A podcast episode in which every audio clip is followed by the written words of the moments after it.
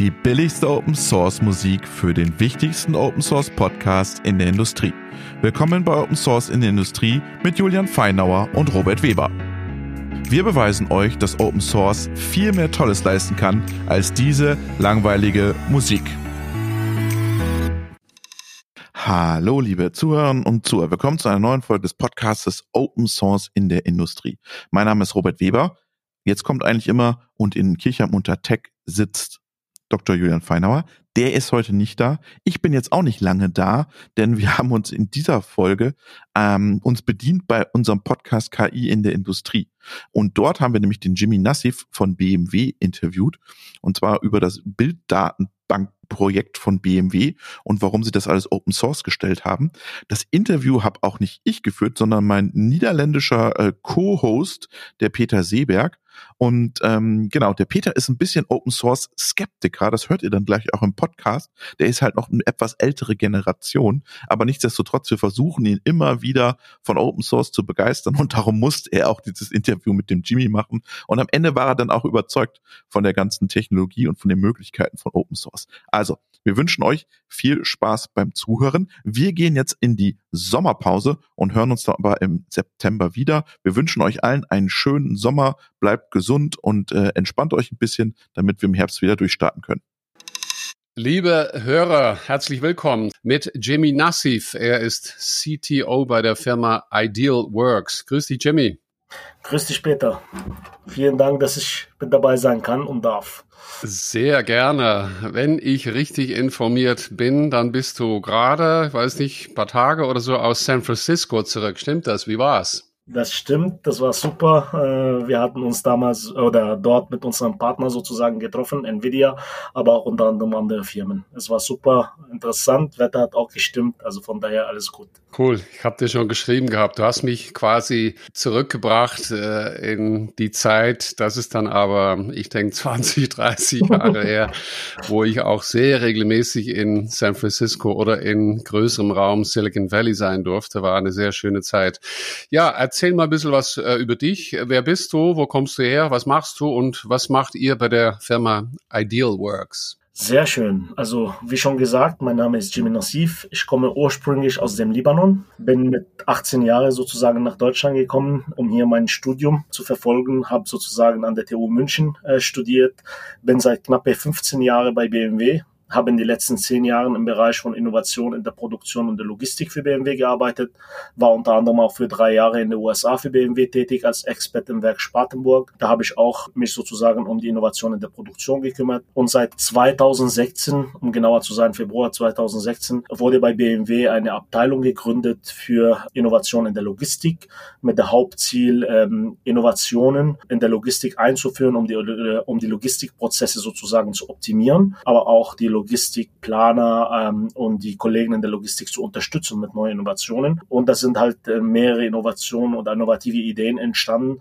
unter anderem auch das Smart Transport Robot, diesen EMR, was bei BMW als Smart Transport Robot bekannt ist. Und seit November 2020 ähm, wurde ein Spin-off von BMW gegründet, Idealworks, das ist eine hundertprozentige Tochtergesellschaft und seit November 2020 bin ich sozusagen der CTO für diese Firma. Sehr gut, äh, sehr spannend, ähm, interessant. Erste Gedanke hier, du erzählst von Firma BMW, äh, bekannt als Hersteller von Premium Fahrzeugen und ihr habt entschieden und man, man, man sieht das irgendwie in den letzten Jahren immer öfters, dass Firmen entscheiden, jetzt gehe ich in der Chip-Produktion oder ihr habt äh, entschieden, jetzt wollen wir, und da gab es dann dieses Spin-off, wir gehen im Bereich äh, Logistik. Ich komme ja aus einer Zeit, wie gerade schon erwähnt, getrieben damals eigentlich von Andy Grove, äh, wo damals Firmen, wenn sie irgendwie was zusätzliche quasi Fähigkeiten gehabt haben, die nicht zum Core-Geschäft gehört haben, dann wurden die irgendwie abgestoßen. Und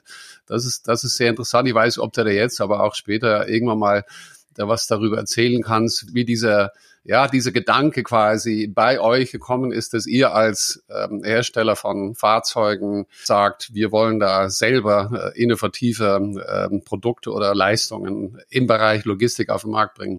Nee, eine super interessante Frage, Peter. Und die Frage hören wir fast jeden Tag, wenn ich das sagen darf. Ähm, das stimmt auch. Keiner erwartet von BMW, dass sie Roboterhersteller. Wie schon gesagt, wir produzieren Premium-Fahrzeuge und das ist genau unser Core-Business. Nichtsdestotrotz, wir haben nach Innovationen gesucht, die unsere Prozesse vereinfachen, aber auch unsere Prozesse optimieren, um diese Produktion noch besser zu beherrschen, als wir es jetzt gerade tun. Damals, äh, die Entscheidung wurde ganz einfach getroffen. Wir wollten ein EMR der unsere Kollegen in der Logistik sozusagen unterstützt. Diesen EMR war nicht auf dem Markt zu finden oder out of the shelf zu kaufen, ähm, der tailored für unsere Needs war. Deswegen wurde die Decision gemacht, naja, lass uns so ein Gerät selber bauen. Wir haben uns ein paar Partner damals ausgesucht, mit denen wir das aufgebaut haben. Äh, das ganze Projekt ist ein super erfolgreiches Projekt geworden.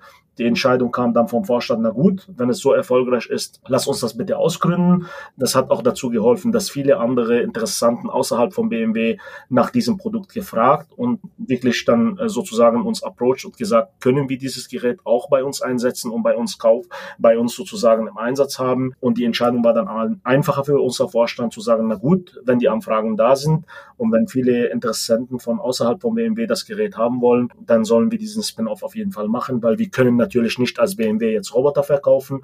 Und so ist die komplette Idee von Idealworks entstanden und die wurde umgesetzt im November 2020. Also sehr interessant, ja. Äh, also kreative neue Idee innerhalb der Firma, die dann, wie du jetzt sagst, über den Spin-off dann aber auch tatsächlich äh, Wettbewerb quasi, äh, weiß ich jetzt nicht, aber anderen, die es benutzen wollen, verfügbar okay. gemacht wird. Das ist jetzt aber gleich auch ein Thema. Ganz kurz noch sagen, was AMR ist. Ich kenne den Begriff. Der kommt eigentlich auch eher ähm, Robert, äh, der hat, macht ja auch viel in der Logistik, aber erzählst du es kurz den Hörern, die es vielleicht nicht wissen, wofür es steht. Genau, also AMR steht für Autonomous Mobile Robot und wir sagen immer, wir sind einen AMR-Hersteller und keinen AGV, weil AGV ist sozusagen der bekannteste Begriff Begriff und das ist der Automated Guided Vehicle.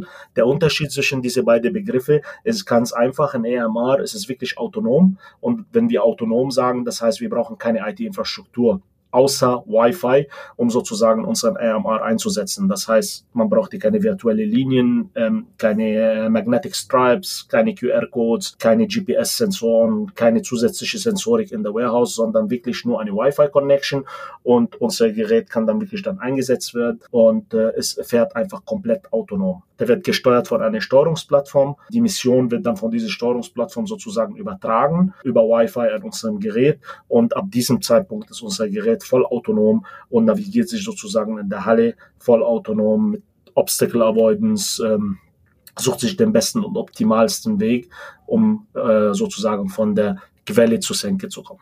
Ich wollte ja eigentlich jetzt schon, aber vielleicht hast du noch äh, ganz kurz eben in das äh, Thema des Datasets äh, reingehen, aber vielleicht noch ganz kurz, ich meine, weil ihr eben auch einen äh, Hersteller von Premium-Fahrzeugen seid und euch auch dort als, als Firma natürlich mit dem äh, autonomen Fahren beschäftigt.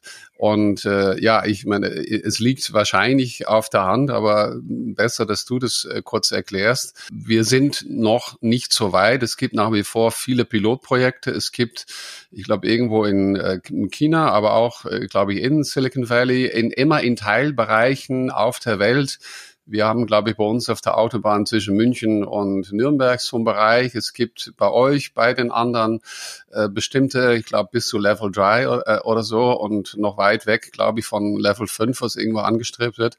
Aber in der Fabrik seid ihr, sagst du gerade, so weit, dass ihr euren AMR äh, autonom fahren lassen könnt. Warum ist das? Genau, also wir sind Level 5 sozusagen und nicht, äh, nicht umsonst wurde unser RMR auf einen Logistikkongress sozusagen von einem Professor als der erstes voll autonom fahrenden BMW vorgestellt. Ähm, wir fahren wirklich voll autonom. Warum das möglich ist, das ist ganz einfach. Wir fahren in eine bekannte Umgebung, die wirklich sozusagen sich nichts, also es variiert sich, aber nicht ohne vorherige Erkenntnis. Und wenn es überhaupt dieses Erkenntnis dann sozusagen, ähm, sorry, wenn diese Änderung dann passiert ohne Erkenntnis, das sind eher eine Umgebungsänderung, die wirklich dann für, für den Roboter sozusagen ganz einfach zu behandeln sind. Wenn jetzt ein Obstacle zum Beispiel auf dem Weg ist, dann weiß ganz genau, dass der Roboter diese Obstacle navi umnavigieren muss, um, um das Obstacle navigieren muss. Aber im Endeffekt es ist es eine bekannte Umgebung. Das heißt, wir können unsere Roboter darauf einstellen, dass sie wirklich diese Umgebung in- und auswendig kennen und somit auch mit dieser Umgebung besser agieren können. Wir haben aber Human Interaction, das heißt, es sind auch Menschen, die über den Weg ab und zu laufen. Es sind andere Maschinen, die sozusagen auch mit dem äh, mit unseren Roboter fahren, ob es jetzt einen autonomen Taggertrain, einen ähm, Gabelstapler, auch der nicht autonom ist, Fahrradfahrer, also für jeden, der mal im BMW Produktionswerk äh, unterwegs war, kann wirklich sehen, wie ein Mischverkehr überhaupt ausschaut. Es ist ganz komplex, nichtsdestotrotz beherrschen wir das sozusagen. Wir wissen ganz genau, was für äh, auf uns zukommt und somit können wir auch uns darauf vorbereiten und unsere Geräte auch sozusagen darauf einstellen, dass sie wirklich autonom fahren. Es gibt ein sehr interessantes Video auf YouTube, wenn Sie einfach IW Hub, also IW Hub steht für Idealworks Hub, ist im Endeffekt unsere EMR im Mischverkehr. Und wenn man das so danach schaut, dann kann man wirklich sehen, wie komplex das Ganze ist und man kann auch unsere autonomen fahrenden Roboter auch da beobachten. Schaue ich mir später an und wir machen den Link auch gerne in den ähm, Notizen verfügbar. Ja, danke dir dafür. Ich durfte tatsächlich schon mal bei euch in äh, Dingolstadt, aber das ist sieben, acht Jahre her. Da gab es eure autonomen äh, EMAs noch nicht. War trotzdem sehr interessant. Ja, kommen wir zum eigentlichen Thema. Ihr habt äh, zusammen mit äh, der Mutterfirma noch zwei, drei andere Firmen, kommen wir gleich dazu, einen Datensatz veröffentlicht äh, mit dem kryptischen, darf ich sagen, Kürzel SORDI für Synthetic Object Recognition Dataset for Industries. Erzähl mal, wieso habt ihr das gemacht? Super interessante Frage. Ähm, also im Endeffekt, der Hauptfokus des Datensets äh, liegt wirklich dabei, ähm, dass wir die eigene Produktion und eigene industrielle Anwendung damit verbessern. Wir alle reden heutzutage von künstlicher Intelligenz, maschinelles Lernen, Computer Vision. Das sind immer, sage ich mal, Begriffe, die heute benutzt werden, die aber auch schon mittlerweile in der Produktion angekommen sind. Also wenn man jetzt diese Begriffe irgendwie, die Geschichte dieser Begriffe sehen will, die kamen alle aus Bereich von Silicon Valley, Software Development, Software Engineering. Heute sind aber ganz normale Begriffe in der Produktion, in der Automobilproduktion, aber überall in der Produktion. Wir haben über autonomes Fahren innerhalb der Halle geredet. Wie soll ich meinen Roboter trainieren, die Halle ähm, oder die Umgebung in der Halle dann wirklich zu erkennen? Da muss ich dann wirklich meinen Roboter beibringen, was sind das für Daten, was sind das für Assets innerhalb der Halle, was sind das wirklich für, für Teile? Sind Teile, die sich dann bewegen, äh, sind dann wirklich dann Teile, die wirklich nur da rumstehen, dass er wirklich dieses synthetisches Verständnis dann hat, Semantikverständnis dann hat. Und um das wirklich erreichen zu können, muss ich dann wirklich Algorithmen darauf trainieren, diese Assets zu erkennen. Und wenn man jetzt wirklich das ganz normale Prozess von Trainieren von Algorithmen anschaut, im Bereich von Computer Vision, da muss man halt mehrere Bilder von einem Objekt nehmen in verschiedene Winkel mit verschiedenen Lichter, mit verschiedenen Occlusions und dann erst darauf sozusagen einen Algorithmus zu trainieren, diesen Assets zu erkennen.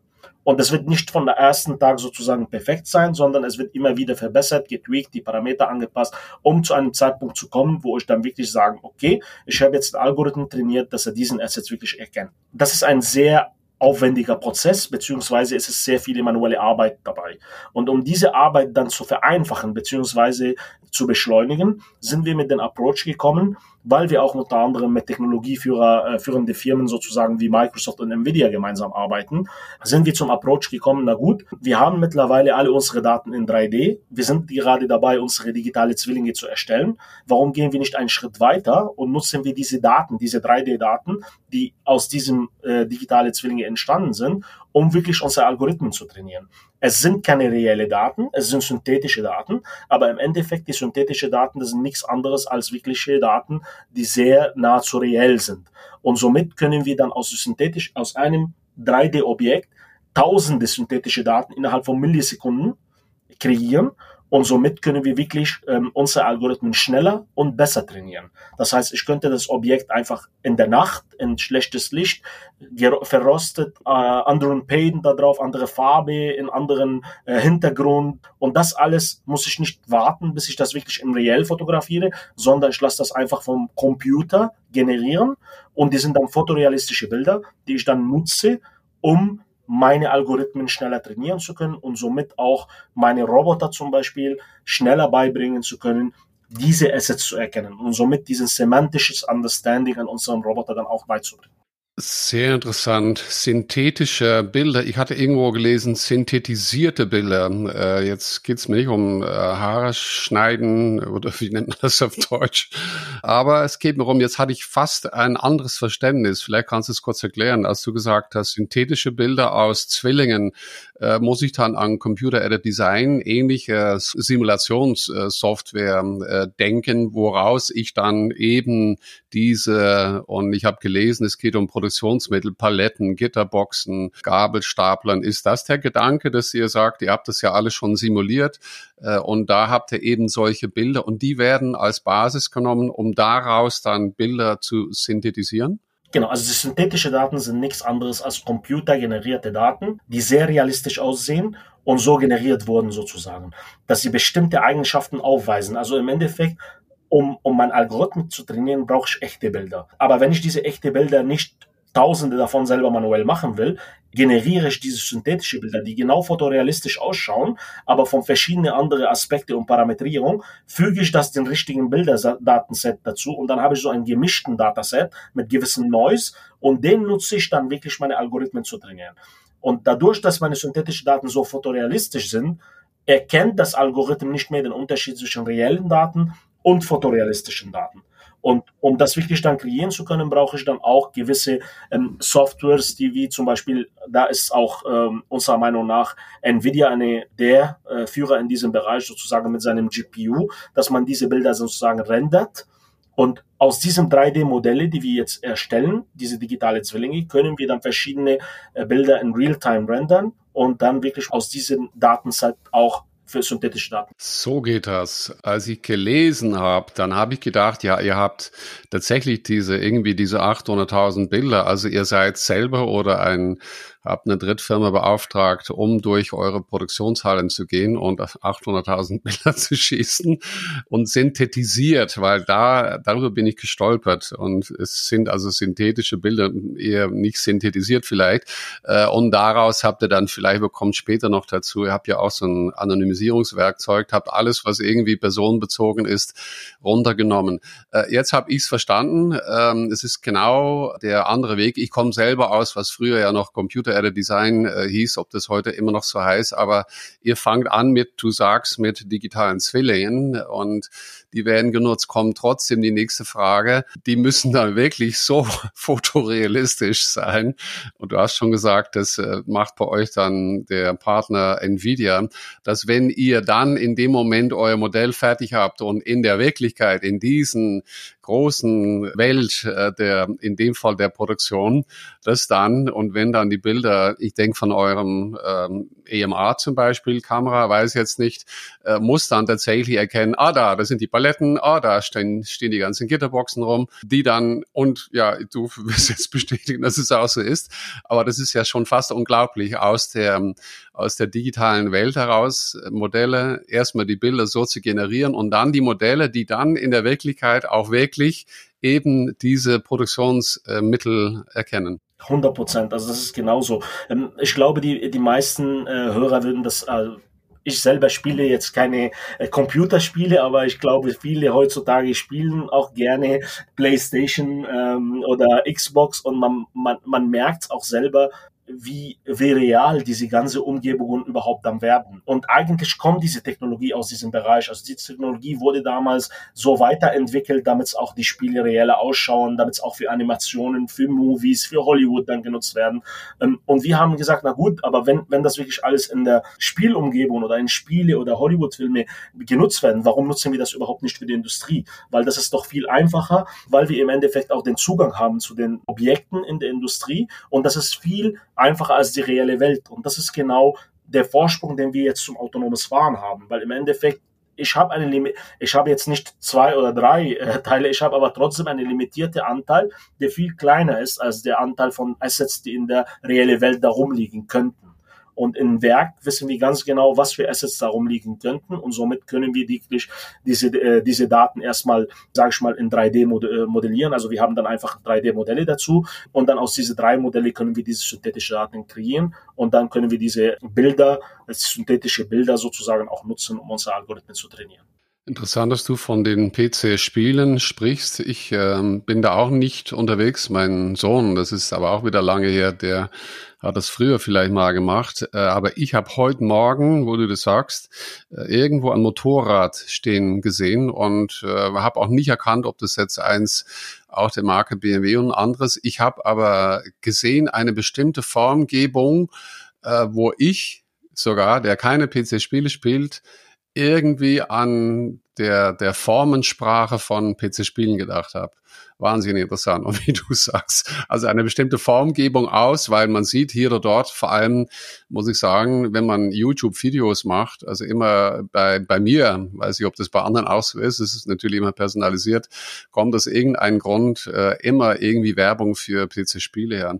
Und diese Formgebung, die dann jetzt e, auch wieder in die Realität zurück an einem Motorrad verwendet wird. So, zurück zum, zum Podcast. Eigene ähm, Produkten verbessern. Das heißt auch, ist der Gedanke erstmal auch, dass ihr als Team, ich glaube, das sind die äh, Kollegen äh, bei BMW, weiß nicht, wie die sich nennen, aber hier in München, glaube ich, ich weiß nicht. BMW Munich Tech Office. Ja, ja, genau.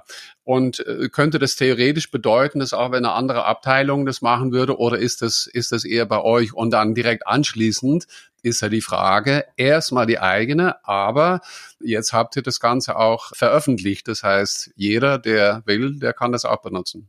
Genau, und das ist genau der Ansatz des Open Sources. Also äh, zuerst, ja, das ist die BMW Tech Office und Idealworks sozusagen, die jetzt sozusagen das ganze Projekt gestartet haben, unter anderem mit, äh, mit der Unterstützung von Nvidia und Microsoft beziehungsweise gemeinsam mit denen.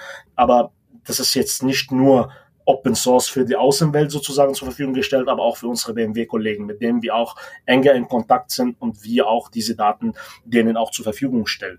Nichtsdestotrotz, warum? Weil diese Frage kommt auch immer, hey, warum stellt ihr das alles Open Source? Wollt ihr diesen Entwicklungsvorsprung nicht halten?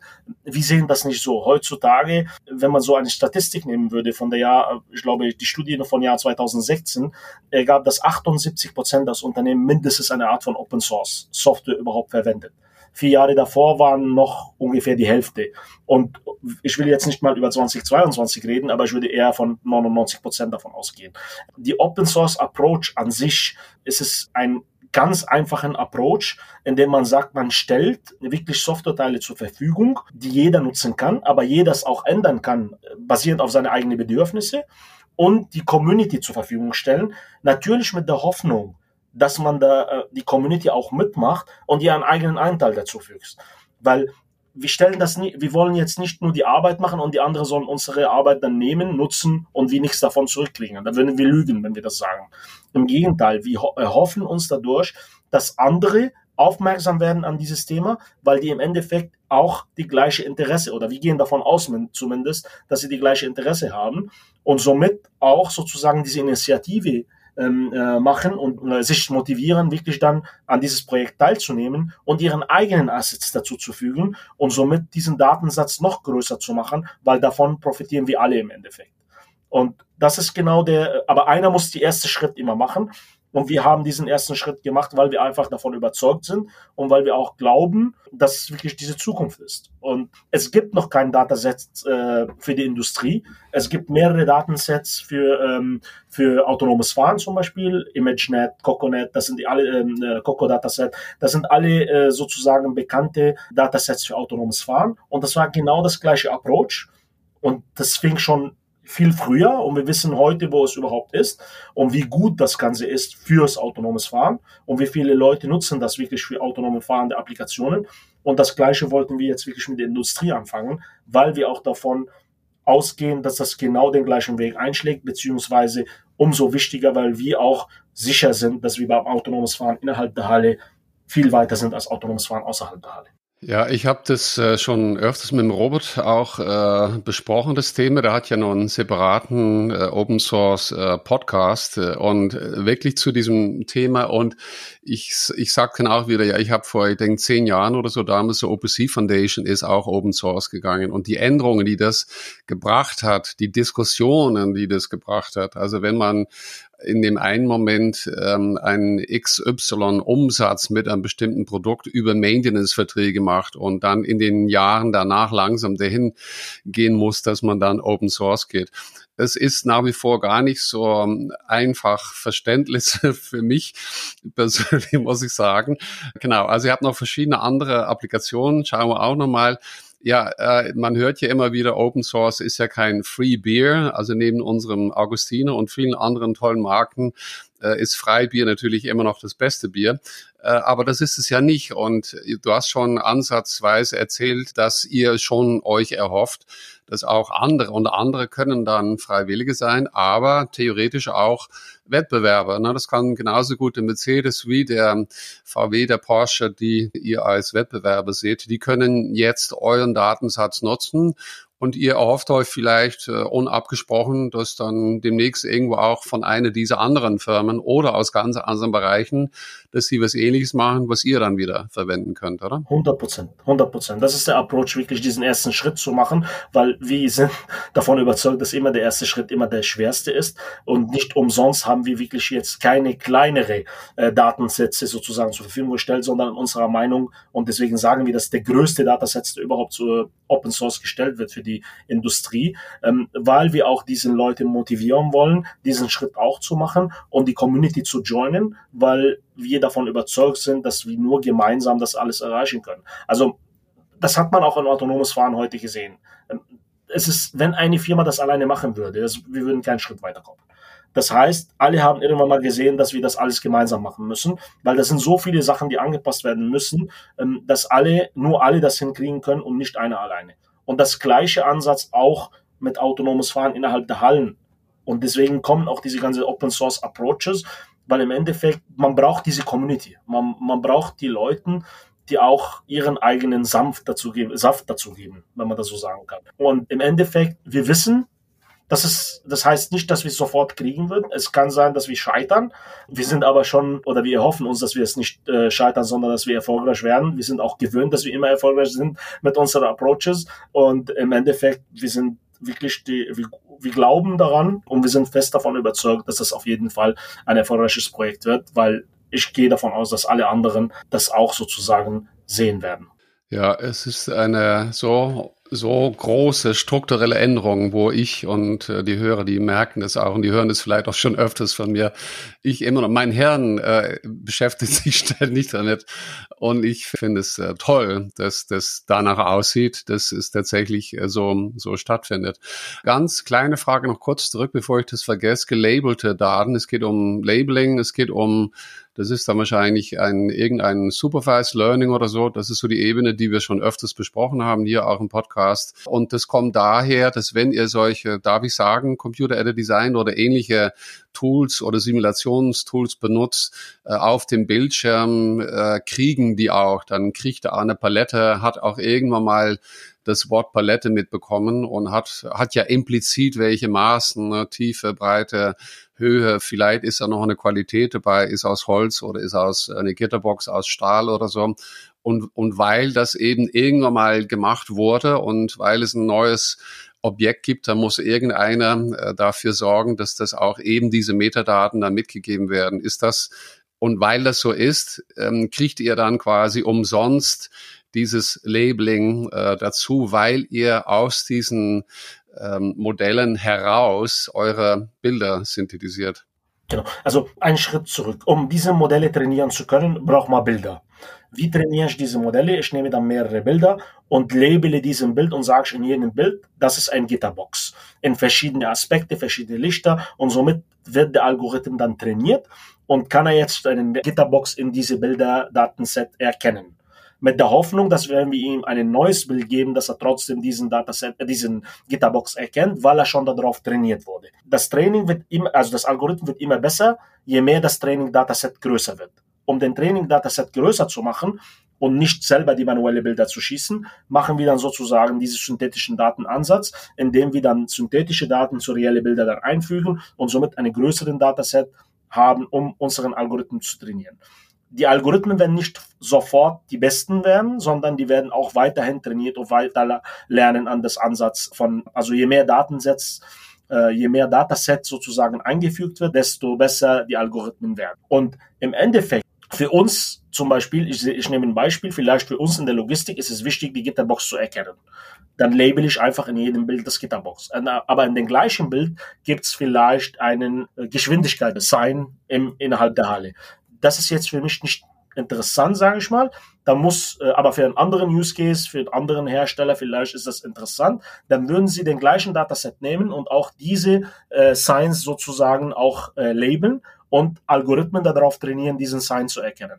Und so entstehen dann die Algorithmen, die wirklich dann verschiedene Aspekte und verschiedene Assets dann erkennen. Und so hilft sich dann die Community entgegen und fügt auch vielleicht zusätzliche Bilder mit zusätzlichen Aspekt, äh, Assets. Und so wird die Community immer größer und die Algorithmen immer besser. Genau, aber ist, äh, ist, ist diese Datenset, ihr habt 8000 Bilder, äh, ist die jetzt quasi automatisch gelabelt, dadurch, dass die Bilder ja aus eurem Computer-Aided Design oder Simulationssoftware kommen oder äh, muss trotzdem noch äh, ein, ein Großteil davon von dir, von Kollegen, von einer Drittfirma nochmal von Menschen geschaut werden und nochmal bestätigt werden? Wir haben da auch eine eigene Labeling-Pipeline sozusagen entwickelt, wo das Ganze, ich würde sagen, fast automatisch läuft. Also die ersten Schritte müssen immer noch manuell gemacht werden, aber danach alles äh, automatisch. Wir haben auch eine Light-Version davon auch auf unserem GitHub zur Verfügung gestellt, wo dann die Kollegen so No-Code AI das selber auch labeln können und trainieren und selber einen Aspekt dazu haben. Wir haben jetzt nicht die komplette Pipeline Open Source gelegt, weil das sehr viel Arbeit daran gesteckt wurde, aber auf jeden Fall den Ansatz, den Grundansatz und die Basic-Version dazu wurde auch schon open äh, Open Source gestellt. Gut, kommen wir kurz zu den äh, Partnern. Äh, Nvidia hast du schon erwähnt, äh, machen das Rendering. Microsoft, da wieder von ausgehen, stellen dann auf deren Plattform oder wie geht das? Ist es Microsoft Azure, also in der Cloud und oder Gibt es auch Elemente, die dann vor Ort umgesetzt werden, Edge-mäßig? Wie, wie ist der Ansatz da? Genau. Also der Ansatz ist schon in der Cloud, jetzt GitHub, Azure und das alles drum und dran. Aber wir arbeiten alle vier gemeinsam. Also ähm, es ist nicht so, dass einer macht was und der andere macht was. Im Endeffekt, wir arbeiten als eine Community zusammen. Ähm, wir nutzen auch die Expertise auf beide Seiten und dann schauen wir, dass wir gemeinsam dieses Projekt zum Erfolg äh, fahren. Im Endeffekt, Nvidia macht nicht nur das Rendering, wir machen auch selber Rendering. Wir haben auch selber Nvidia-Produkte auch äh, in-house, die wir auch nutzen. Ähm, wir nutzen auch Nvidia Softwares, aber Nvidia hat auch Experten in diesem Bereich, genauso wie wir, genauso wie Microsoft. Ähm, wir schauen, wie man diese Open Source Aspekte dann auch am besten zur Verfügung stellen. Was sollen wir da machen? Also wir arbeiten schon als Community zusammen und äh, wir versuchen von unserer äh, Expertise sozusagen gemeinsam zu profitieren. Das sind die vier Säulen des Projektes, sagen wir jetzt. Nichtsdestotrotz, wir haben auch die Möglichkeit, andere Partner oder beziehungsweise Contributor zu diesem Projekt auch äh, mit aufzunehmen. Wir haben auch schon welche, äh, die sich da an dieses Projekt beteiligt haben. Und im Endeffekt, das wollen wir auch in der Zukunft, dass andere auch mit dazu kommen und sich auch an dieses Projekt sozusagen contributen oder auch äh, mit dabei sein können. Also das sollte wirklich ein Open Community werden, ähm, äh, Open Source Community, um wirklich das Projekt auf den nächsten Level zu bringen. Sehr gut, komme ich gleich noch kurz dazu zurück. Äh, die Kollegen von BMW Tech Office hast du schon genannt. Ich weiß nicht, ob du darüber reden kannst, aber ich denke, du bist nah dran, haben auch andere, weitere äh, Anwendungen. Ich sehe, ihr habt den äh, ein YOLO äh, Training Automation, habt ein TensorFlow Training, habt ein Labeling Tool, hast du gerade schon erwähnt, ein Inference API, dann noch eine Segmentic Segmentation und ein ähm, Anonymisierungs äh, API. Kannst du kurz zu zwei, drei von denen etwas erzählen noch? Genau. Also Anonymisierungs-API, ähm, das war einer der wichtigsten APIs, die wir jetzt auch zur Verfügung gestellt haben, speziell für, sag ich mal, Deutschland, Europa, ähm, weil auch äh, ein ganz großes Thema GDPR, Privacy und alles drum und dran. Und für uns ist es auch wichtig, weil wir auch wissen, dass ohne Training-Dataset nicht Algorithmen trainiert werden, kein Computer Vision Aspekte dann sozusagen implementiert werden können. Also dieses ganze maschinelles Lernen braucht Bilder. Und wir können jetzt nicht immer warten, bis, sag ich mal, Produktionsstopp ist und dass wir einfach reingehen in der Produktion dann wirklich dann äh, Bilder aufmachen. Weil erstens das passiert fast selten. Zweitens, das ist ein ganz anderen Dataset, als wenn es auch andere Leute dann sich dann bewegen und wirklich diese ganze komplexe Mischverkehr da unterwegs ist. Weil es ist nicht immer, dass ich den Gitterbox 100% sehe und immer in dem perfekte Licht und im perfekte Winkel. Und um meine Algorithmen besser zu machen, brauche ich wirklich diesen Noise. Also das muss wirklich da sein, ähm, damit die Algorithmen besser werden. Und mit diesem Anonymisierungsaspekt oder Approach der auch, man muss auch noch sagen, ist es noch nicht perfekt. Also wir sind noch am Anfang und wir arbeiten, aber wir verbessern das immer wieder. Haben wir zumindest den ersten Schritt auch in diese Richtung gemacht, indem wir gesagt haben, okay, wir können auch Videos, Bilder auch analysieren und dann diesen Dataset dann wirklich dann nutzen, um trotzdem das Minimale an Wissen sozusagen zu verlieren. Weil im Endeffekt natürlich, wenn man, sag ich mal, Personen, Objekte weggradiert, wenn man das so sagen will, von einem Bild, verliert auch das Bild an, an gewisses Wissen, den auch gebraucht wird für die Algorithmen. Nichtsdestotrotz versuchen wir das auch clever umzusetzen, indem wir sagen, okay, die Pixels, die auch verschwinden auf diesem Bild, sind jetzt wirklich auf minimal. Und diese API wird weiterhin entwickelt, um wirklich das Beste daraus zu machen, damit auch in der Zukunft solchen Training ganz einfach wird. Bleiben wir kurz bei dem ja, weil ich finde es tatsächlich wahnsinnig äh, wichtig. Also äh, das Gefühl ist, dass, dass wir, dass ihr äh, und vielleicht kannst du sagen, ob es da noch andere gibt, ob es Wettbewerbtools auch gibt, aber den quasi gefühlten Nachteil des äh, umständlicheren Aufsetzen eines KIs in Europa ne, haben wir bis jetzt gehabt. Aber ich habe immer gesagt, ja, ist dadurch maschinelles Lernen nicht möglich? Doch, ist möglich. Ist, ist es komplexer? Ja, ist komplexer und aber wenn ihr jetzt so ein Tool zur Verfügung macht in der ganzen Kette, quasi und es noch nicht fertig sagst, aber irgendwann äh, semi bis automatisch, dann haben wir diesen Nachteil, den wir vielleicht in den letzten Jahren gehabt haben, schon gegenüber US ich sag San Francisco, aber auch China, den haben wir dann vielleicht wieder wettgemacht und können sagen, ja, wir sind aber Europäer, also die meisten von uns sagen, wir sind Europäer mehr oder weniger stolz, so wollte ich es eigentlich sagen und so habe ich es immer gesagt und wir sind eigentlich sehr stolz darauf, dass wir ähm, sehr bewusst mit Daten umgehen. Genau, das ist zu 100 Prozent. Also im Endeffekt, wir müssen halt kreativer sein als die Kollegen. Und im Endeffekt, Probleme sind da, um zu lösen. Ähm, das ist zumindest unser Ansatz. Ähm, und das ist genau den Approach, den wir gemacht haben, wo wir auch davon, fest davon glauben, dass das irgendwann mal auch kommen wird bei anderen Kollegen. Also natürlich es ist viel einfacher, einfach die Bilder genauso wie die ist zu nehmen und dann einfach durch die Engine sozusagen zu ingesten und dann das ganze Training an, äh, zu starten. Aber durch diesen Approach gewinnen wir auch an einem gewissen Knowledge, der uns auch weiterhin bringen kann. Weil das muss man auch vielleicht erwähnen, also diese Anonymisierungs-API ist jetzt nicht wirklich nur für Menschen. Das ist auch, wenn ich jetzt zum Beispiel im Werk um, äh, rumlaufe und ich will, ähm, ich bin gerade dabei, ein neues Fahrzeug zu produzieren und ich will nicht, dass dieses neue Fahrzeug zum Vorschau kommt, dann können wir auch diesen bestimmten Fahrzeug äh, anonymisieren. Wir können auch gewisse Objekte anonymisieren, Plakette, irgendwelche Schrift und sowas. Und das ist genau, was wir erreichen wollen, weil wir auch fest davon überzeugt sind, dass es, okay, jetzt wird in Europa mehr gebraucht oder benötigt als in US und China. Aber es wird auch irgendwann mal in US und China benötigt für bestimmte andere Use Cases. Und das ist unsererseits der richtige Approach. Und deswegen haben wir dann diese Lösung sozusagen oder beziehungsweise an diese Lösung geforscht und entwickelt, weil wir auch fest davon überzeugt sind, dass es uns unterstützt bei der Entwicklung, die wir jetzt gerade auch vorhaben. Sehr gut. Kommen wir kurz zum Beispiel vielleicht. Wenn du uns sagst, wer die Zielgruppe, also Automobilbau, Logistik, vielleicht äh, kannst du da was Spezifischeres rausnehmen und uns ein Beispiel geben. Sag mal, ein Entwickler in einer solchen Firmen, wie setzt der oder die diese Datenbank ein? Was sind da so die, die Schritte? Was, was würde diese, diese Person, dieser Entwickler machen? Genau. Ich würde einfach unser Beispiel nehmen, um, um jetzt nicht zu sehr kreativ zu werden und dann zu denken, was die Leute da überhaupt machen könnten. Im Endeffekt, Zielgruppe ist jeder Industrie.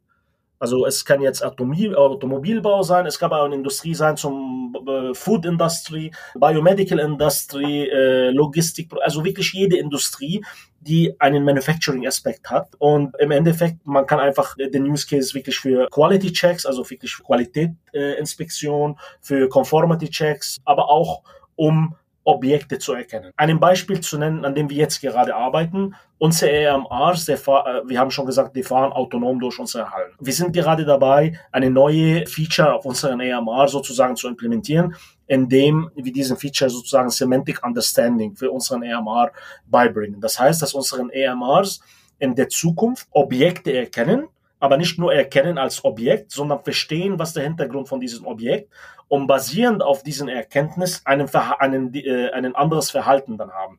Das heißt, wenn Sie einen Menschen sehen, dann erkennen Sie, dass der Mensch nicht stehen bleibt in der, äh, auf der Straße, also auf dem Weg, und der wird dann weggehen. Dann bleibt einfach der Roboter kurz stehen, bis der Mensch sich bewegt und dann fährt er weiter. Wenn er aber auch einen äh, Gitterbox zum Beispiel erkennt, dann weiß, dass diese äh, Gitterbox ist kein mobilen Objekt. Das heißt, er steht wirklich im Weg und dann sucht er sich einfach am Weg drum herum. Und das nennt man einfach Semantic Understanding. Das heißt, das muss unsere Roboter das Objekt erkennen, aber auch die Parameter, die hinter diesem Objekt oder diesen, genau, die Parameter, die hinter diesem Objekt auch verstehen. Und damit er es kann, muss er wirklich dann unterscheiden, ob es jetzt ein Gitterbox oder ein Mensch oder ein KLT oder ein GLT und was immer es ist. Und das diese Technologie nutzen wir sozusagen, um unseren EMR das beizubringen.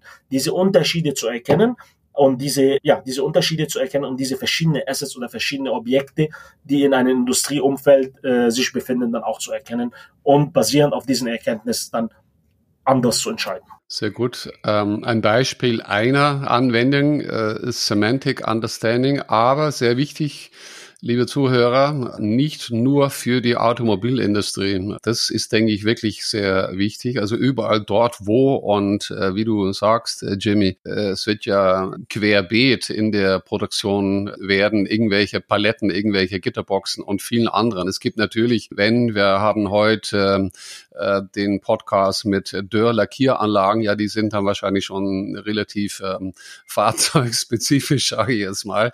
Äh, aber ansonsten darüber, wo wir geredet haben und ein Großteil, wie du sagst, von diesen 800.000 Bildern. Sehr wichtig, liebe Zuhörer, die sind auch für euch, ja, nicht nur für die Automobilindustrie. Ja, kommen wir noch kurz dazu, äh, was es bedeutet. Die Datenbank ist jetzt Open Source, aber wenn es dann ans Trainieren geht, also jetzt bin ich halt eine, eine Drittfirma und ich habe zugehört und ich gehe sofort danach, ähm, schaue ich da auf GitHub und schaue mir, was da ist und was ich damit machen kann. Und was bedeutet das dann? Geht es dann nur in Verbindung mit, mit Nvidia, Microsoft und gibt es dann Verträge, müssen dann geschlossen werden? Ich meine, es kann ja nicht alles quasi äh, umsonst geschehen. Oder aber das muss ja dann derjenige, der das dann eurer Datenbank einsetzen will, selber entscheiden, wie, wo, was er mit dieser äh, Datenbank machen möchte, oder? Also die, die gute Nachricht, es müssen keine Verträge geschlossen werden und man kann es wirklich nur einfach den Dataset runterladen und mit dem Dataset einfach, sage ich mal, rumspielen.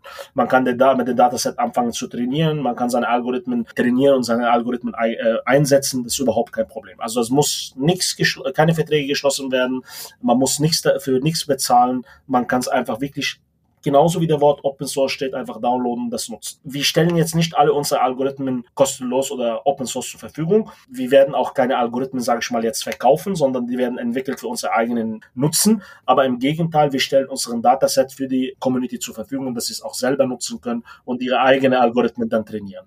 Das ist genau wirklich der, der Sinn dahinter. Cool. Kommen wir zum Schluss. Open Source Datensätze für KI-Wendungen in der Produktion. Wo stehen wir da? Wir hatten jetzt zweimal von dem BMW Tech Office. Ich glaube, die sitzen hier in, im Münchner Raum. Aber wo stehen wir da als, als Europa, als Deutschland, jetzt ihr als Premium-Fahrzeughersteller im Vergleich zu? Du kommst gerade aus San Francisco was läuft da in den USA, was läuft vielleicht, dass du weißt, in China. Wo stehen wir heute und wo denkst du, wenn das dann alles so mit solchen ähnlichen Open Source Datensätzen geht, wie du das, wie ihr das äh, euch vorstellt, wo werden wir dann in fünf, zehn oder zwanzig Jahren stehen? Das ist eine sehr schwere Frage. Ich fange mit der ersten Frage, das ist viel einfacher.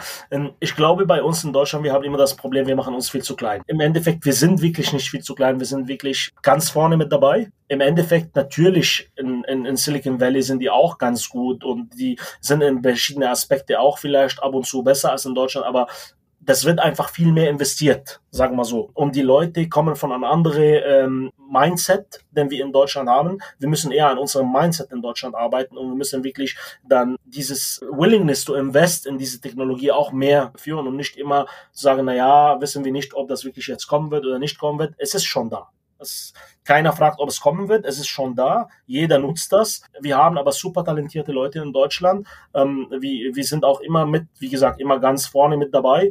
Ähm, viele, äh, viele der neuesten Technologien oder der besten Startups kommen zurzeit auch aus Deutschland. Von daher, wir müssen uns nicht verstecken. Wie gesagt, in, in China kann man nie antworten, weil man kriegt immer nur die halbe Wahrheit sozusagen. Ähm, man wird immer, äh, man hört vieles, das dort irgendwie umgesetzt wird. Ähm, Im Labeln sind natürlich viel besser, weil die auch die Menschenmenge dahinter haben. Die haben sehr viele Leute, die auch diese manuelle Arbeit machen und um diesen Arbeit wirklich perfekt zu machen, muss man auch am Anfang sehr viele manuelle Arbeit machen.